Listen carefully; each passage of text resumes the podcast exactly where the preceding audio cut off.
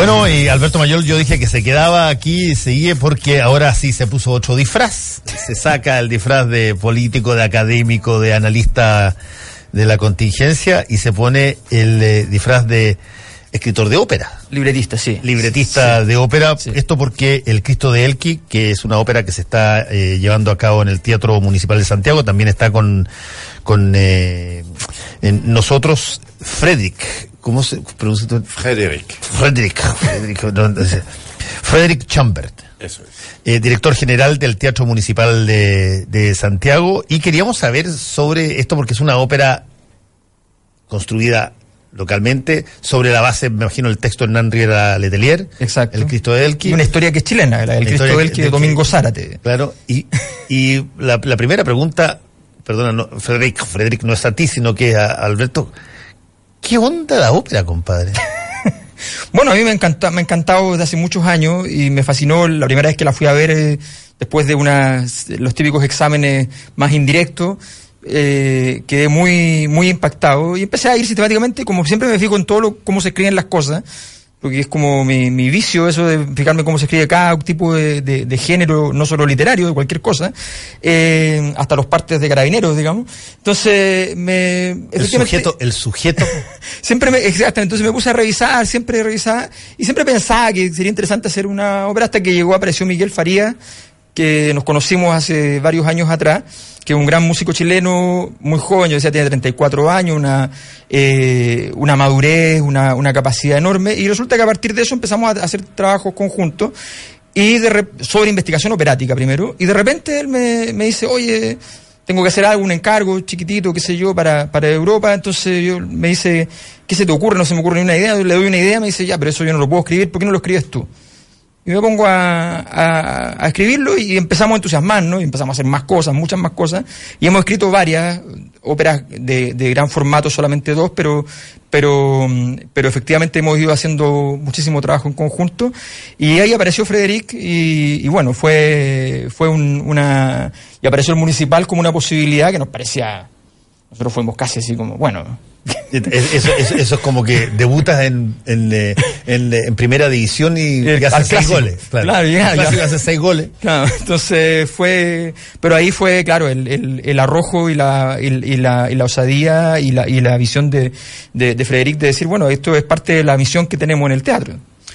Frederic, eh, la ópera, yo creo, en Chile, al margen del cultor de la ópera, el que va, pero en la ópera, como, como lógica en Chile, tiene eh, una, visión más bien de qué sé yo, situaciones que tienen que ver con composiciones europeas, con eh, situaciones que se cantan en italiano o en alemán.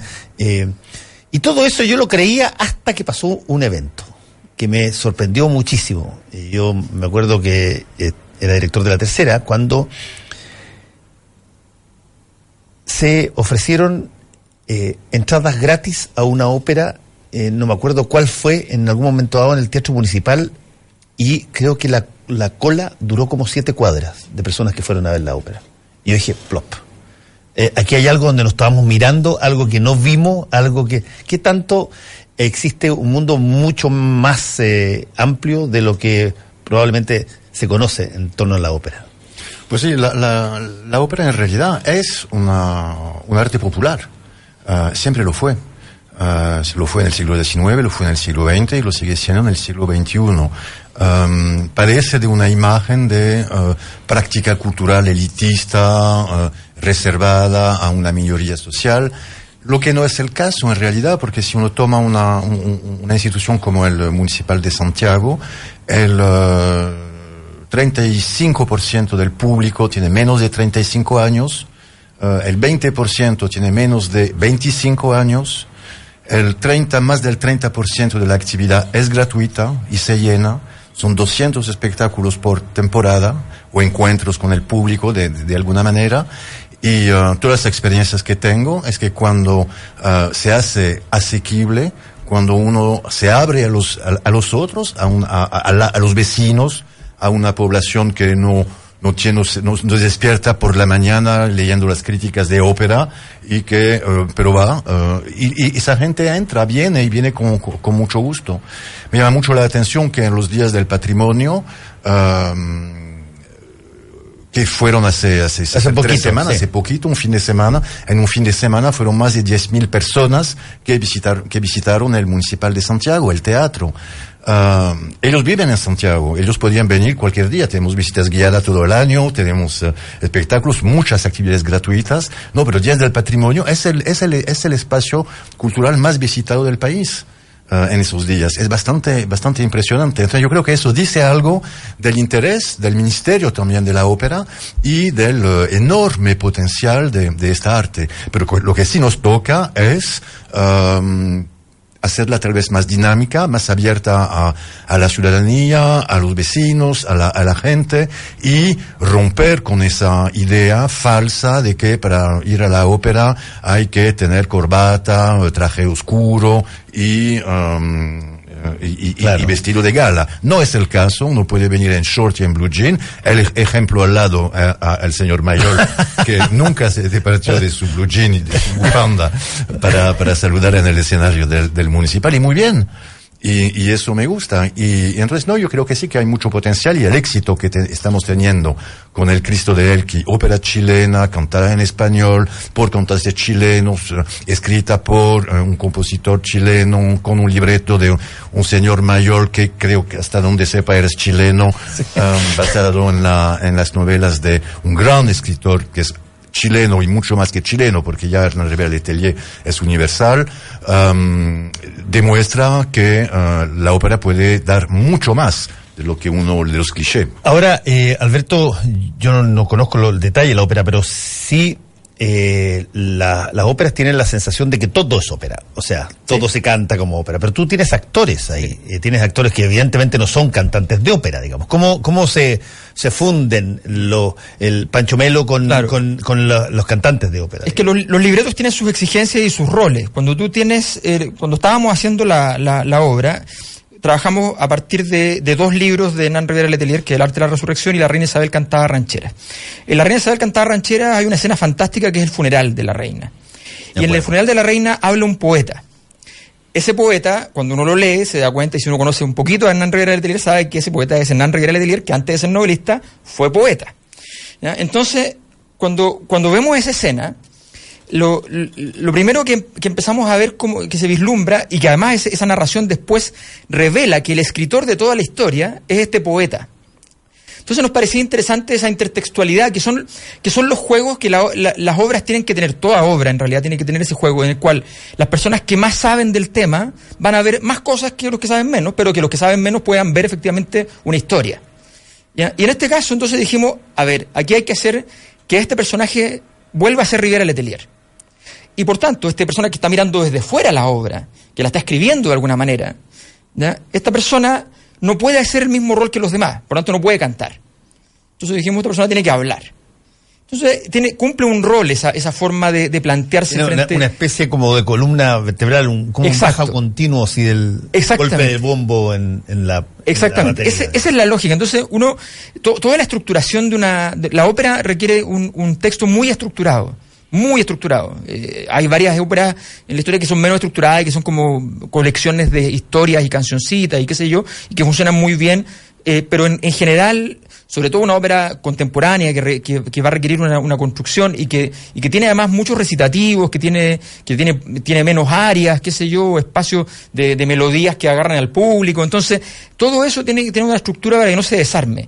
Y, y es bien complejo porque uno sabe que hay escenas que son potentes, o hay fragmentos, textos que uno podría armar que son muy interesantes, pero que podrían destruir la estructura, entonces uno tiene que armarla muy bien. Y, este, y esta escena nos da una articulación enorme, pero efectivamente tenía que ser un actor. Ahí fue genial lo que hizo Miguel, porque el, el texto original... Del compositor. El compo Miguel, Miguel Faría, Faría, claro, porque él toma este texto y lo interpola la, la, la, el, el habla del actor con los cantantes.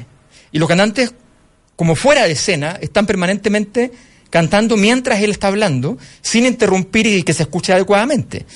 todo eso, eh, y eso pues, en la puesta en escena, que, que, es otra historia, o sea, yo siempre digo, cuando uno aprende en este, en este mundo, el libretista es como el 4%, el músico es como el 10%, y de ahí para adelante hay 300 personas trabajando que hacen, que son fundamentales, que le dan otra impronta a la obra. Uno puede tener un libreto y ese libreto se puede transformar en, de todo. Y de hecho lo que se pasa en el mundo hoy día es que todas las óperas tradicionales, se acaba de hacer una, la bohème que está hecha en el espacio. ¿Está en el espacio literalmente? ¿En el no, espacio? Está, está, puesta en escena como si fuera... Como si estuvieras en el espacio. en el espacio. Entonces, entonces bueno, o sea, hay, porque efectivamente los libros... a ver, pero ¿cuál, cuál es el cuál es el límite para, para eh, estirar, si tú quieres, lo tradicional? Lo, o sea, yo no me imagino, por ejemplo... A ver, tú voy a pensar en alguna. Don Giovanni. Eh, no, Turandot, eh, sí, Nessun Dorma. Nessun Dorma. Ah, Nessun Dorma, eh, de, de, pronto, no sé, cantada eh, por, eh, no, no, tengo idea, pero un por diosero Exacto. a la entrada de una eh, iglesia. Pues de hecho, uh, yo en, en, otro teatro que dirigía en Francia, en Toulouse, hice un, un Turandot así. Y la, de, de, un director de escena que se llama muy, muy famoso, que se llama uh, Calistio Viaito, que es un uh, bien irreverente. Y, um, y, entonces era una, eso pasaba en la China, sí, uh, pero en la China uh, maoísta y, um, y, y entre Con de ejército rojo. Que... Entre, entre, cajas de, de, cartón, porque en realidad para él la, la, un, una imagen de la dictadura era la civilización de Amazon. Y entonces esa gente que hace kilómetros cargando cajas y cargando cajas y cargando cajas, etcétera. Y entonces todos estaban como el, el traje azul de los obreros uh, chinos, uh, el goro, Uh, y, y, y, um, y Inés Undorma, uh, el, el, tenor lo, lo, lo cantaba así. ¿Eh? Entonces, sí, eso por ejemplo. o sea, no, no, no, puse, puse el peor ejemplo. había, había, había, había, pero no hay límite en realidad. La cuestión es la coherencia.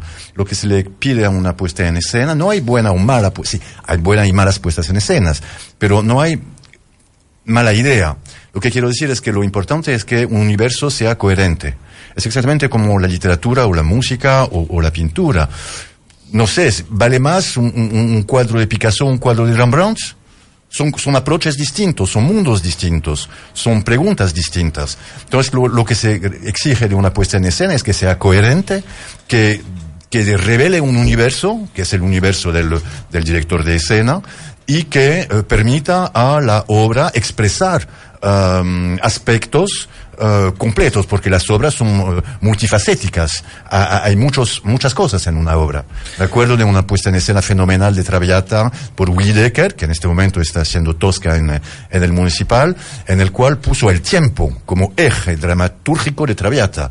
Traviata va a morir de tuberculosis, lo sabe desde el principio. El joven Germont no, no, tiene 25 años, no piensa en nada sino en, su amor por Traviata. Y el padre Germont quiere dejar su, su, su familia organizada antes de morir. Y entonces son conflictos de tiempo. Y eso era súper inteligente, era en Salzburgo, que no es el peor lugar para, para escuchar ópera en el mundo. Y, o sea que no, no hay límite. Y para volver a la, a la cuestión del narrador, del recitante, del, del artista, Uh, de Pancho Melo en el, en, en el Cristo de Elqui, uh, es una técnica bastante tradicional. Hay muchas óperas con recitante. La misma Carmen de Bizet, que es una de las óperas más conocidas en el mundo. Sí. Uh, hay diálogo hablado. Todo lo que se llama ópera cómica tiene diálogos hablados. Todas las óperas tienen diálogos hablado, hablados. las zarzuelas tienen diálogos hab hablados.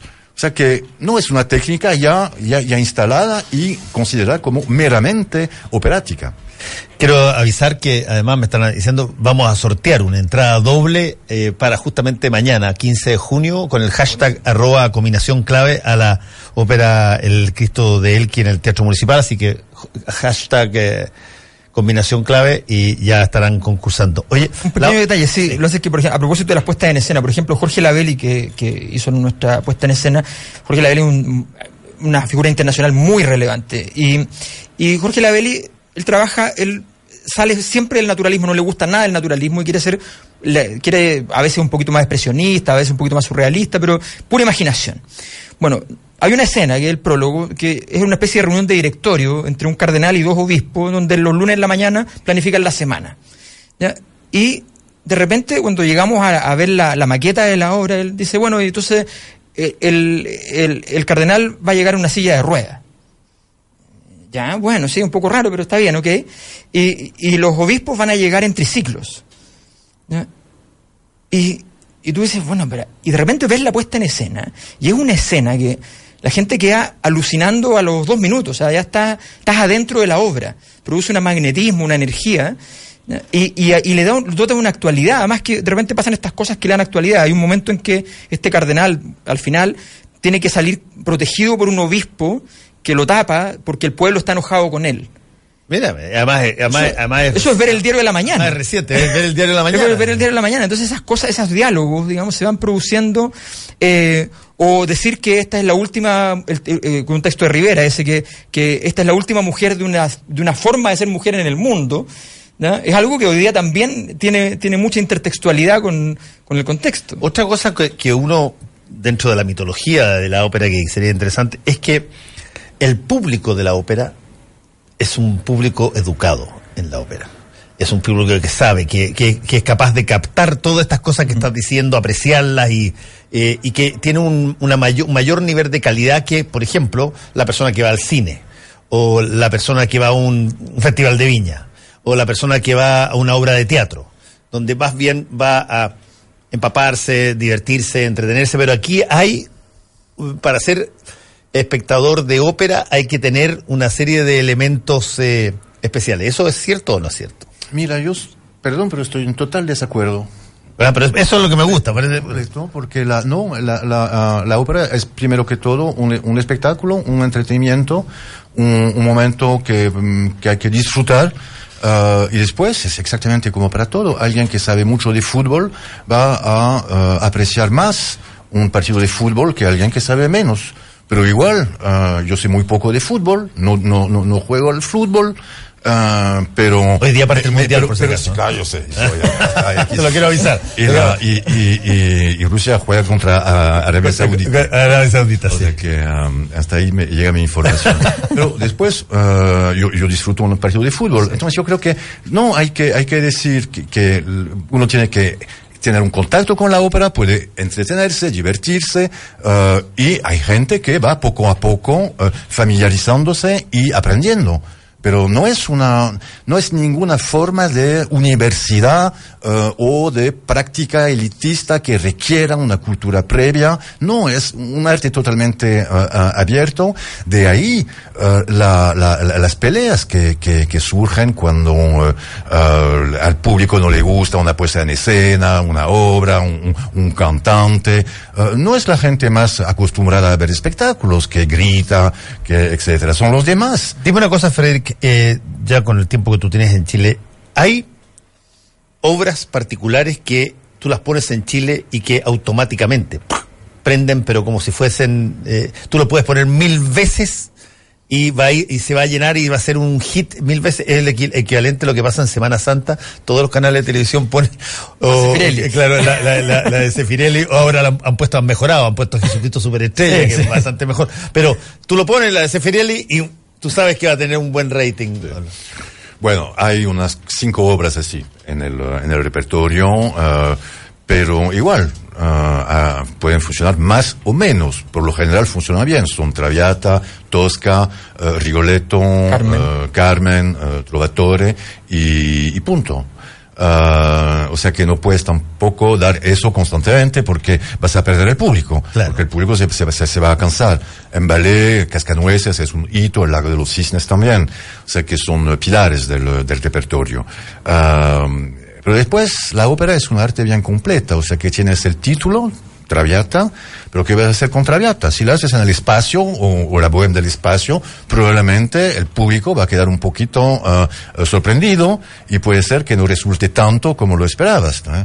O, o- o- o que compren las entradas, pero después se van a, a- a decepcionar. ¿Y qué, y, qué, ¿Y qué tanto hay materia prima en términos actorales y en términos de cantantes? ¿Qué tanto producimos nosotros cantantes de ópera o tenemos que importar básicamente cantantes? No, ha- hay, hay eh, una escuela de canto chilena, hay cantantes chilenos, hay cantantes chilenos incluso que, que tienen carreras internacionales. Ah, después hay una cuestión de, de- de- de tamaño del país. Es un país de 17 millones de habitantes. Uh, y no hay cantantes en todas las voces, ¿m? porque de, de, se conoce soprano, uh, mezzo, baritono, bajo, etcétera, pero dentro de cada categoría, el que canta Nessun Dorma no es el mismo tenor que el que canta Don Pasquale. Uh, entonces la, la, la... Eso le yo me acuerdo una vez que alguien criticó a Luciano Pavarotti porque yo lo encontraba insólito. Yo, lo, yo a mí me, se me paraban los pelos con el desundorma de Pavarotti y el tipo decía, sí, pero él no tiene el tono particular, el timbre que corresponde justamente a esa área. Y decía, chuta. bueno, pero la de, de hecho Pavarotti es un, es un, fue un gigante del canto a, a, absoluto, pero Nessun Dorma es un, es un Helden tenor y, y, y, y Pavarotti nunca lo fue. fue es, es, un gran tenor lírico con una voz muy, muy potente, o sea que sí, hay, uh, hay eso. Mira, esa yo, pero, pero, ansia total yo, creo. Pero, no, pero la, la, la, entonces, para volver a la cuestión sí. de los cantantes chilenos, uh, hay huecos, digamos, en la, en el repertorio. Uh, es difícil en este momento conseguir ciertos roles. Bueno, entonces en este, en este momento hay que importar, como dices tú, cantantes extranjeros. Después uh, hay, uh, hay, hay, hay, hay, roles que son difíciles de cantar en el mundo entero y que durante muchos años, durante hace como 10 años, no se conseguía tenor para cantar Wagner. No habían, habían dos. Punto. Entonces la... Eso, parece, cantaba, como, parece como los oftalmólogos. Sí, se, cantaba, se, cantaba, mal. Entonces la, uh, no había nadie que pudiera cantar Aida, uh, Radamés en Aida, a un nivel decente. Uh, y a un nivel internacional. Y después surgió a nivel internacional una nueva generación de, de tenores que uh, pudieron cantar esos roles, y muchos. Pues hay momentos, y uh, entonces Chile hay que uh, seguir trabajando, escuchando, formando uh, artistas, y de hecho en el Cristo de Elqui son puros cantantes chilenos, lo que en sí es un evento porque yo creo que nunca se había dado en los abonos del teatro, digamos que el público más um, estable del, del, del teatro um, fuese invitado a escuchar solamente cantantes chilenos. Ah, mira. Uh, y yo creo que parte del, del éxito de este, de, del Cristo de Elqui tiene que ver con esto, con una identificación de los cantantes, con el desafío que uh, todos esos cantantes uh, sean um, Evelyn, Patricio Sabaté, Uh, Yalitza Ellis, uh, Javier Weibel, uh, bueno, todos esos cantantes que lo, lo, los amantes de la ópera conocen muy bien, um, pero levantaron el reto y, y, cumplieron con un compromiso gigante. Oye, eh, quiero decir que más de 30 personas dicen, porque lo, lo pusimos recién, porque lo hicimos recién, participaron más de 30 personas en 5 minutos, ganó Paulina López GI, arroba Paulina López GI, las dos entradas, oye, los felicito, eh, y a ti, Alberto, crece en estatura de admiración. No, no, la verdad es que una... Eh, eh, eh, estas personas que son capaces de... A mí me gusta escribir y eso, eso es lo único que de hecho es escribir, para simplemente aprender. Aprendí mucho con Federica, hay que decir que efectivamente me ayudó mucho a estructurar bien el, el, el libreto. Y quiero decir una cosa que es un consejo, para que usted vea que la ópera es fácil de digerir, haga un ejercicio muy simple, ponga a un niño de 5 o 7 años a ver una ópera por la tele. Y como la ópera tiene mucho color, tiene mucho ruido, muchas peripecias, mucha gente que cae, que se sube, que se eleva, qué sé yo, los niños la ven entera. y es una señal muy clara de que es una cosa muy accesible para cualquier público. Muchas gracias, Frederick. Muchas gracias a ti también, Alberto, y ojalá que tengan un exitazo. ¿Y ya, ya estás preparando otra o no? Eh, nosotros teníamos, teníamos, de antes cosas. Digo yo, apro aprovecha, mira, aprovecha, la ola. El, el, director del coro municipal, cada vez que nos, nos, ve, nos dice a mí y a Miguel, eh, oye, ya, pero empiecen a hacer, ah, el tiro la, a hacer la, la, otra. la, otra. La otra. Bueno, muy bien, muchas gracias. Muchas gracias.